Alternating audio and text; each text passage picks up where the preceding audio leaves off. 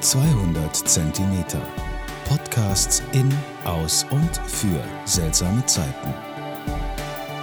Hallo, liebe Zuhörerinnen und Zuhörer und herzlich willkommen zu meinem 13. Podcastbeitrag zur Kulturgeschichte des Weins und der Pfalz.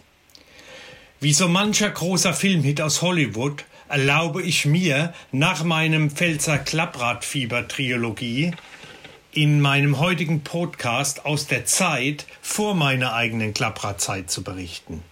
Klappern wir mal das erste Kapitel vom Pfälzer Klappradfieber auf.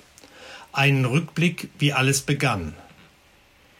Wie hat es denn überhaupt mit dem witzigen Klappradbewegung in der Pfalz begonnen?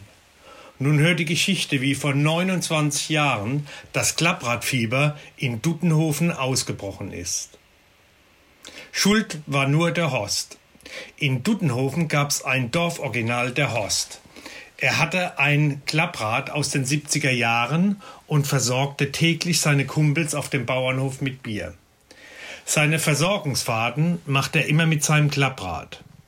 Von diesem Anblick amüsiert beschlossen vier Radsportler, statt mit ihrem Rennrad die Kalmi zu erklimmen, es mal mit dem Klapprad aller Horst von der eigenen Mutter geliehen zu probieren.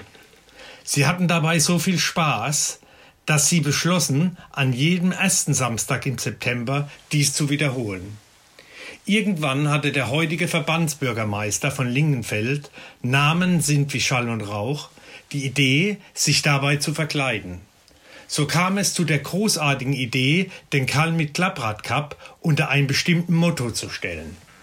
Am Anfang waren es also vier und heute sind wir über 1100 Infizierte, die hoffentlich auch dieses Jahr aufs Neue die Kalmit am 5. September erklimmen werden.